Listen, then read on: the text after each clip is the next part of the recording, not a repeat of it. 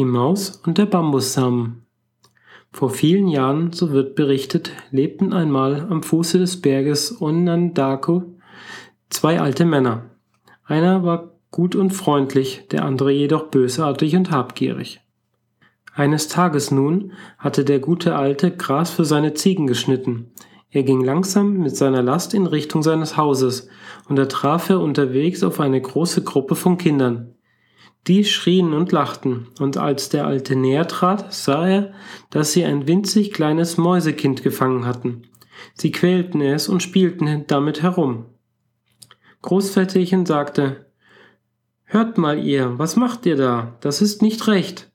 Es gehört sich nicht, einem Tierlein solche Gewalt anzutun. Wollt ihr mir nicht das Mäuslein überlassen?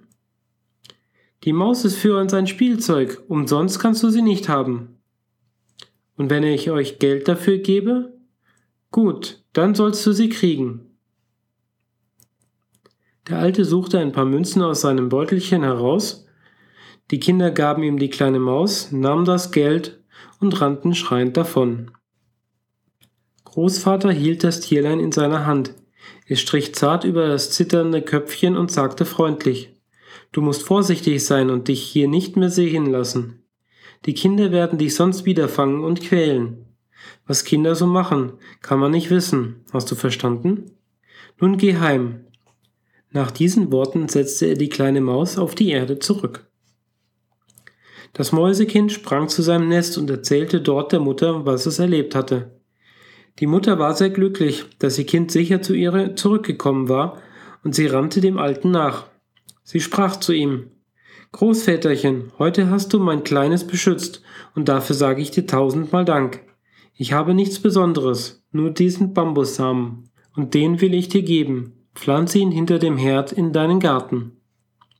Der alte Mann bedankte sich freundlich, dann ging er endlich nach Hause und steckte den Samen, so wie es ihm die Maus gesagt hatte, hinter seinem Herd in den Gartenboden.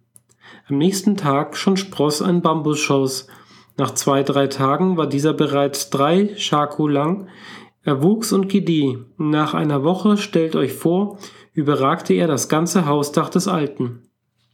Nach einem Weilchen bekam er es Blüten, wunderschöne goldene Blüten, und wenn man nahe ging, konnte man ein leises, zartes Klingen, Chirin, Chirin, vernehmen.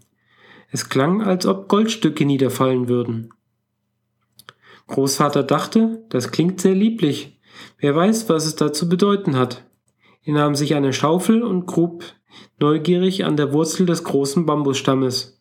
Ja, und könnt ihr euch vorstellen, was er dort entdeckte? Große Goldmünzen, kleine Goldmünzen, einen ganzen Schatz fand er. Und Großväterchen war auf einen Schlag steinreich geworden. Sein Nachbar, der bösartige und habgierige Alte, sah, wie gut es ihm ging. Er wurde schrecklich neidisch und erkundigte sich. Sag mir mal, wie bist du auf einmal zu so viel Geld gekommen? Der Gefragte hatte nichts zu verbergen, und er erzählte treuherzig, was er erlebt hatte und wie es ihm Gold in Hülle und Fülle beschert hatte. Der Habgierige grinste und dachte bei sich, warte nur, das kann ich auch, und noch besser.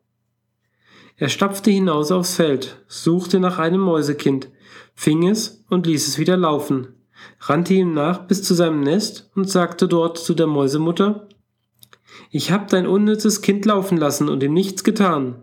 Du musst mich dafür belohnen. Gib mir einen Bambussamen. Die alte Maus verneigte sich vor ihm, sagte ihm Dank und verehrte ihm den so sehr begehrten Samen.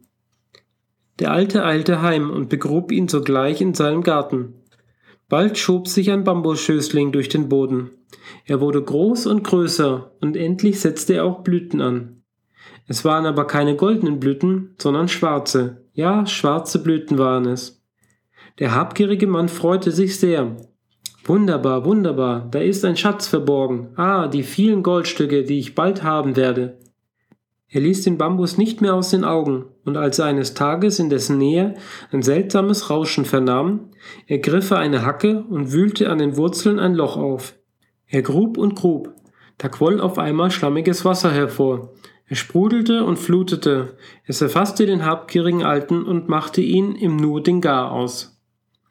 Nun merkt euch gut, wir Menschen sollen weder habgierig noch böse sein. Und auch Lügereien gehören sich nicht. Die Strafe folgt sonst ohne Verzug. Das dürfen wir nie vergessen.